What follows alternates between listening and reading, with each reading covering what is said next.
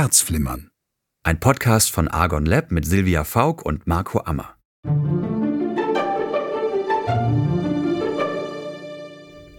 Silvia Faulk ist psychologische Beraterin, Buchautorin, Mediatorin und Coach mit eigener Beziehungs- und Liebeskummerpraxis in Berlin. Sie ist außerdem gefragte Expertin für Radio und TV und jetzt ist sie hier. Heute zum Thema Liebe am Arbeitsplatz. Silvia, schön, dass du da bist. Ja, vielen Dank, Marco. Das ist ja auch ein ganz spannendes Thema.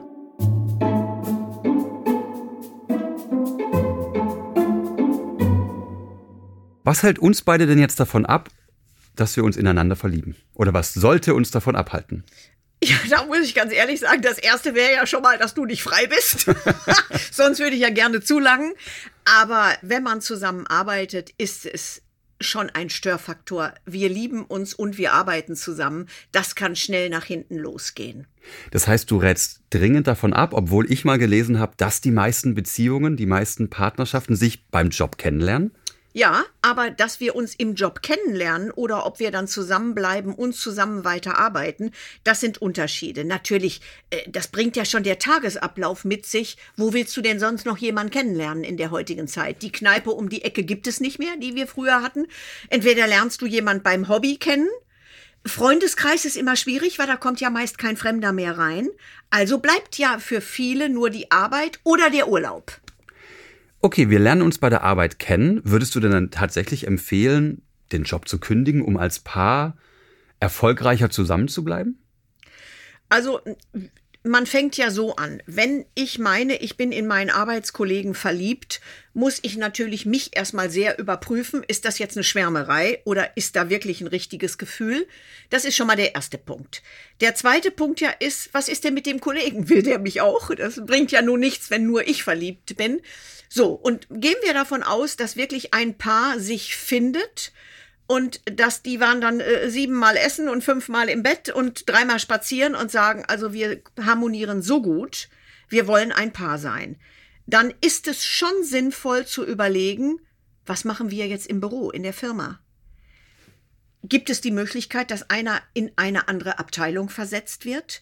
Muss einer seinen Job kündigen? Und was mir gerade einfällt, wir dürfen eins nicht vergessen. Es gibt viele Büros, da ist das übrigens vertraglich verboten, mit Kollegen ein privates Liebesverhältnis äh, zu beginnen. Das gibt es auch bei Maklern zum Beispiel. Wenn die in einer Abteilung arbeiten, dann gibt's da so einen so einen Knebelvertrag. Hier kein Schnusi-Pusi. Wie sinnvoll findest du das? Ja, ich finde es ein bisschen unmenschlich, weil man Gefühle ja nicht delegieren kann. Für den Chef finde ich es fantastisch, weil Liebe im Büro immer mit Ärger endet. Immer. Immer. Es gibt immer Ärger. Und zwar, der Ärger fängt ja so an, wir beide sind jetzt hier ein Paar. So. Und wursteln hier glücklich rum. Wir haben das Glück, wir kommen in unser Büro mit Liebe zurecht. Gehen allen anderen vielleicht auf den Keks, weil wir noch Gehen rumturteln? allen anderen sowas von auf den Keks. Also der Tonmann sagt demnächst, ach wenn dieses schlimme Paar wiederkommt, also da habe ich keine Lust. Da sucht man anderen, der die, den Ton aufnimmt. Oder ähm, wir machen nur noch alles gemeinsam, so dass hier äh, das Hörbuchstudio sagt, also nee, das geht ja gar nicht mehr. Wir brauchen eigentlich nur Herrn Ammer oder nur Frau Faulk, aber die beiden sind ja, da kannst du ja nur zusammen buchen. Das sind Dinge, die schon Ärger verbreiten können für die anderen. Und dann ist es so, du nimmst dir ja, wenn du mit jemandem so eng zusammenarbeitest, der dein Partner ist, ganz schön viel Freiheit. Denn normalerweise, da war dein Büro deine Welt. Das wird jetzt hier unsere Welt, mein Lieber, wenn wir ein Paar sind.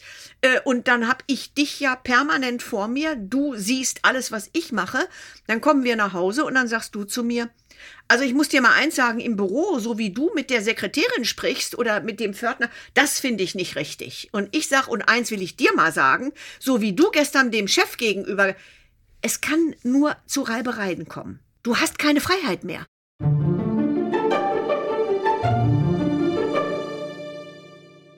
Dadurch, dass man Arbeit und Privatleben nicht mehr trennt, hat man eben dann privat auch nur noch die gleichen Themen vom Job, die man mit nach Hause nimmt. Das höre ich bei vielen Kollegen von mir, ganz vielen Freunde, äh, Freunden. Ich habe viele Freunde, die Ärzte sind, Mediziner, die zum Beispiel als Paar auch eine Praxis haben.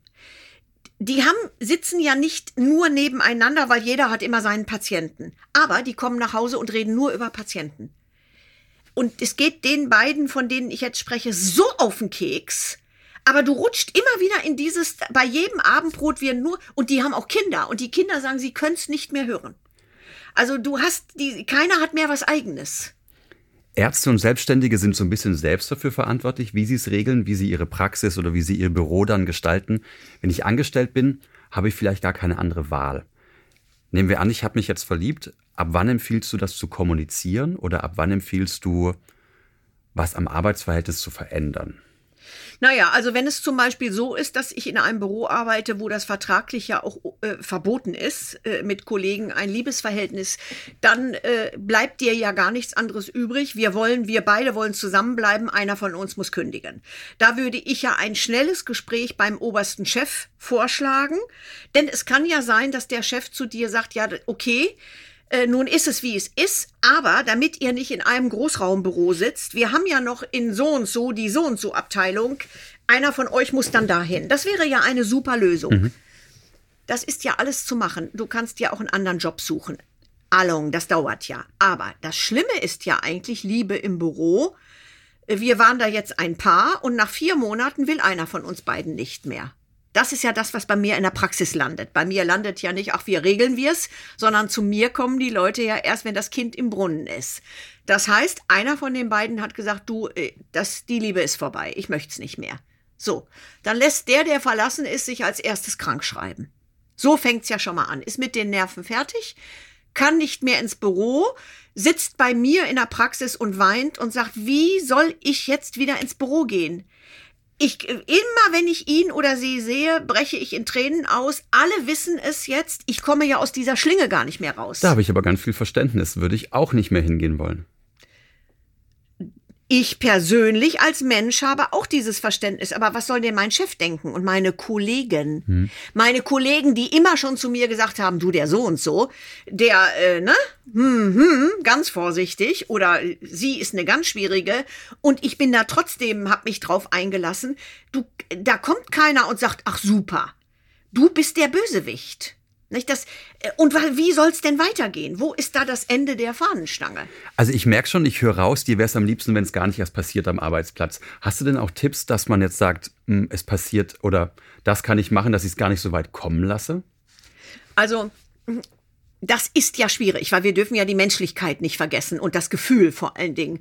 Aber bevor ich mich da auf irgendwas einlassen würde, äh, und wir gehen jetzt wieder davon aus, wir beide wollen unbedingt äh, arbeiten in einem Büro, dann würde ich sagen, wir gehen jetzt aber erst ein paar Mal in Ruhe essen und prüfen uns ein wenig. Oder wenn es mehr wird, dann sind wir eben einfach mal die ersten zwei Monate heimlich ein Paar um einfach zu gucken, geht das denn wirklich? Wollen wir es jetzt vielleicht öffentlich machen? Oder wird es so schön mit uns beiden, dass du sagst, also in der Lounge Lounge gehe ich nicht mehr arbeiten, das passt jetzt nicht, weil Silvia sitzt da jeden Tag. Du suchst dir was anderes. Es ist schwierig, aber im, wenn man es sich aussuchen könnte, sollte man es lassen, sich in Kollegen zu verlieben. Es ist schwierig, selbst wenn beide das Gleiche empfinden. Und ich glaube, es ist noch schwieriger, wenn nur einer sich verliebt. Da hat uns auch jemand auf den Anruf beantwortet. Ach, das gesprochen. ist ja spannend. Und zwar ging es darum, sie ist nicht nur in ihren Arbeitskollegen verliebt, sondern sie sind auch schon seit Jahren Freunde. Und sie merkt jetzt eben, dass sie gerne mehr möchte. Also, guter Freund, Kollege, was soll sie tun? Ansprechen oder nach allem, was ich jetzt von dir gehört habe, irgendwas tun, dass dieses Gefühl wieder weggeht? Also in diesem speziellen Falle, also Kollege würde ich schon mal ganz rauslassen, auf keinen Fall ein Verhältnis mit dem Kollegen. In diesem Falle haben wir ja das doppelte Paket, auch noch ein guter Kumpel, ein Freund. Genau, und er scheint nicht das gleiche zu spüren. Ich glaube, sonst hätten die beiden schon mal drüber gesprochen. Da bin ich ganz deiner Meinung, äh, wenn das nun beide getroffen hätte, wäre da ja schon irgendwas passiert. Hier ist es ja nur auf der Seite der Frau. Äh, und deshalb würde ich sagen, ich würde den Freund, ich würde nicht empfehlen, den Freund anzusprechen, denn dann ist die Freundschaft hin. Weil wenn du weißt, wenn jetzt dein bester Kumpel zu dir kommt und sagt, du, ich bin auch verliebt in dich, das ist ein Störfaktor. Weil wir, wir gehen ja jetzt davon aus, der Kumpel will nicht, sonst hätte es da ja schon mal ein Feedback gegeben. Äh, der sieht dich ja dann mit ganz anderen Augen. Er wird sich jedes Wort überlegen, jede Handlung überlegen. Nicht, dass ich jetzt ihr da Hoffnungen mache oder, also, in Kollegen verliebt zu sein oder in den besten Freund, genauso schlimm übrigens auch in den Partner der Freundin, nicht? oder äh, in die Frau vom besten Kumpel. Das sind Dinge, da muss man an sich arbeiten. Die Gefühle dürfen nicht zugelassen werden. Das macht man nicht. Weil es im Chaos endet. Nur ja. das. Da ist so viel Klarheit drin und trotzdem denke ich, aber wenn man denn hm. nun verliebt ist, wie soll man es denn? Ja, aber es, äh, wie gesagt, das ist dieses erstmal verliebt sein, wenn das Gegenüber nicht in dich verliebt ist, ist ja nur eine Illusion und ein Wunsch. Das kann ja sein, äh, du überredest den anderen, nu sei auch in mich verliebt. Du gehst zweimal äh, äh, spazieren, äh, siebenmal essen und dreimal ins Bett und das ist, es ist nichts. Dann ist aber auch die Freundschaft völlig kaputt. Du setzt sehr viel aufs Spiel. Das täte ich niemals.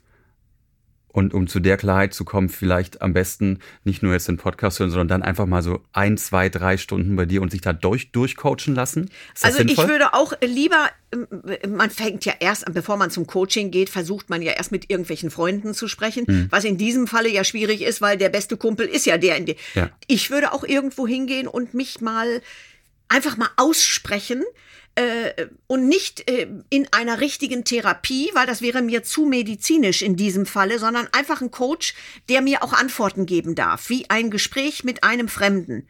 Jemand, der das Problem aus der Metaebene betrachtet und sagt, wissen Sie, ich glaube, das ist nur Ihr Wunschdenken. Das ist gar keine Liebe. Das, manchmal denkt man das. Man redet sich ein, ich finde den so toll, es ist gar nicht.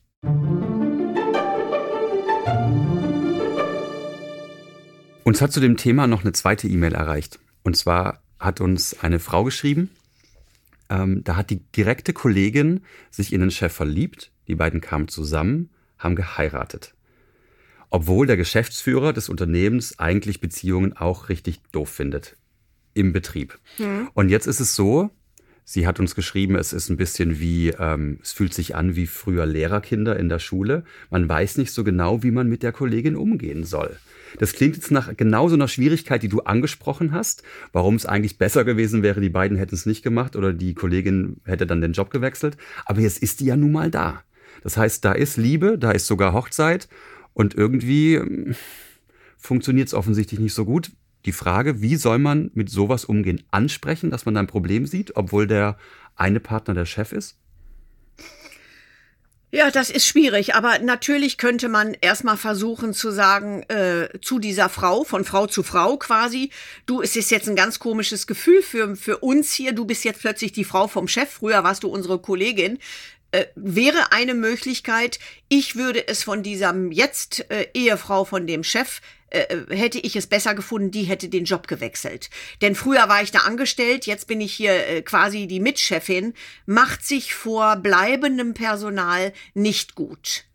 Nicht? Also, oder man macht, ich meine, man könnte das ja auch locker angehen. Man könnte ja auch nach so einer Hochzeit im Büro eine kleine Party veranstalten und sagen, ja, Kinder, die Gefühle haben uns hier übermannt. Aus Frau so und so ist jetzt Frau so und so geworden. Früher war sie die Kollegin, jetzt ist die Frau vom Chef.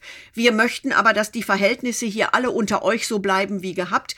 Man könnte das auch nett umspielen, um dem vorhandenen Personal einfach ein gutes Gefühl zu geben.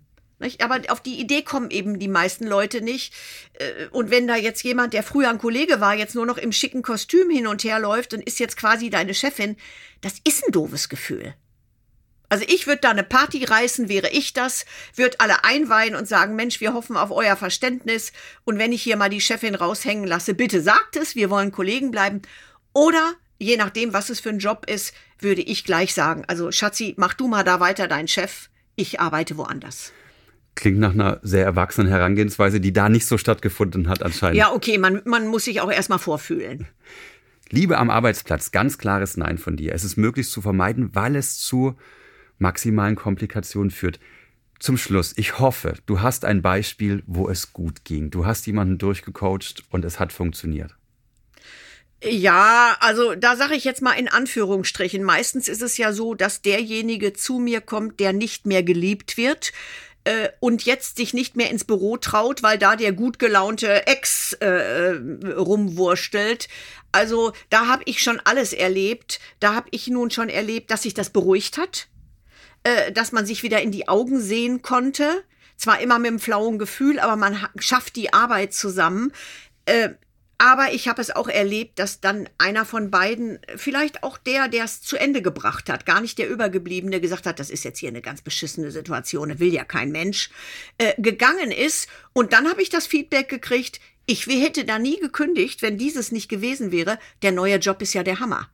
Es könnte natürlich auch mal eine Chance für etwas Neues sein, was man sich im Normalen gar nicht getraut hätte anzupacken. Nicht? Und es gibt auch die Geschichten, das kennen wir besonders aus der Medizin, der Chefarzt heiratet die Oberschwester oder so.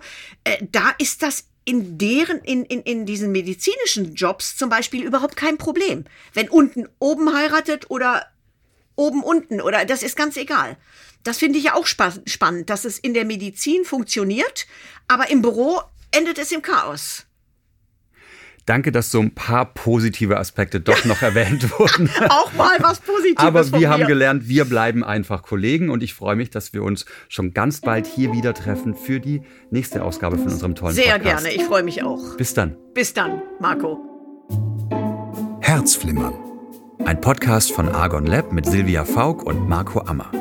Ihr hört uns alle 14 Tage überall dort, wo es Podcasts gibt oder auf podcast.argon-verlag.de. Leidet ihr unter Liebeskummer oder habt eine Frage an Silvia Faulk? Dann meldet euch per Telefon und sprecht auf unsere Mailbox oder schreibt uns eine E-Mail. Silvia Faulk wird dann eure Frage im Podcast beantworten.